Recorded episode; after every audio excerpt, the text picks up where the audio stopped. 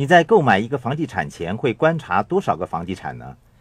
你们可以依循一条我称为“一百十三一”的原则。首先，你要拣选一百个房地产，从中选出十个，并且提出报价。你提出十份报价，并不代表你要买下十个房地产。如果你提出的报价全部获得卖家接纳，意味着你提出的价钱过高，你应该酌量减低价钱。你提出的十份报价中，最后应该只有三份获得卖家的接纳。根据我的原则，你接下来要做的是分别筹集三份资金，最后选出其中一个。你打算购买的虽然只是一个房地产，你却需要观察一百个房地产，并且准备好三份资金。如果交易最终失败，那么你便要重新观察另外一百个房地产。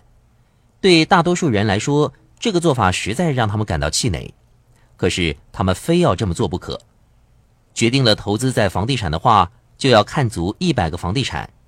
如果你真的能够观察看一百个房地产，你一定可以在他们当中见到便宜货，甚至是原本高价的优质货色。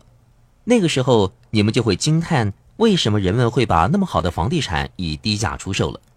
除了观察之外，你们也要对房地产做研究分析。人们经常问我怎么样学到那么多关于房地产的知识，我就是从分析房地产的好与坏当中学到有关的知识的。